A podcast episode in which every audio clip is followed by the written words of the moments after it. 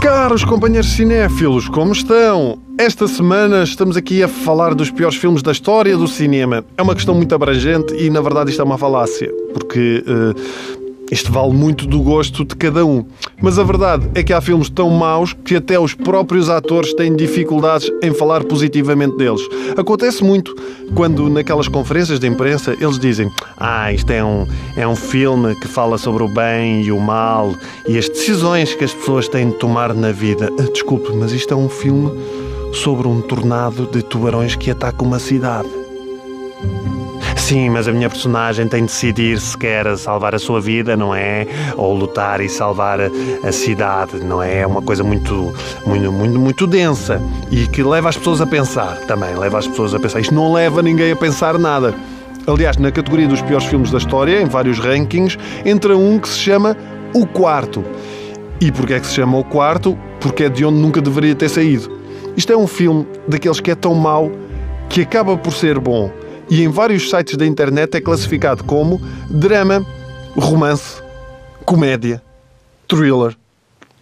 E é referenciado como o Citizen Kane dos filmes de bosta. Ora, se o Citizen Kane está no topo da lista, já vemos onde é que este está, não é? Certo?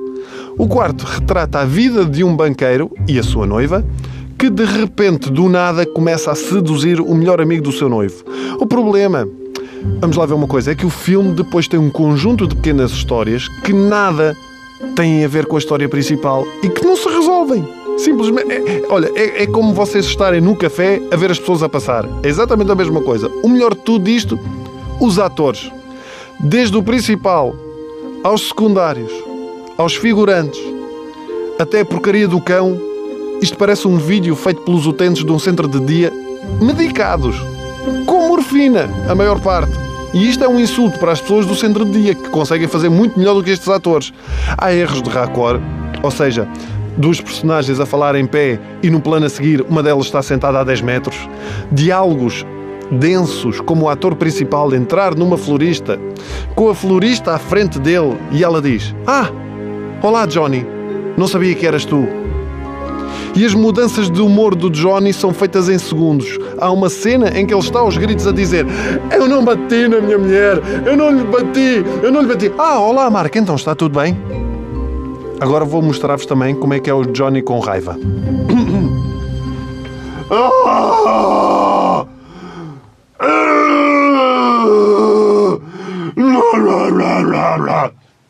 Isto é o Johnny com raiva. E é mesmo. Vocês podem assistir às melhores cenas deste filme no YouTube. O Johnny é representado por quem? Por Tommy Wiseau, que tem a mesma capacidade para representar de um pombo perneta prestes a ser atropelado no recio. E porquê é que o realizador não escolheu outro ator? Porque o Tommy é o realizador. É, é ator, é realizador, é produtor e é guionista.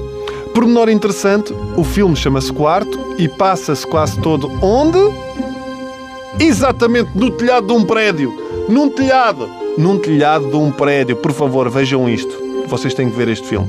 Mas já agora, vejam num quarto.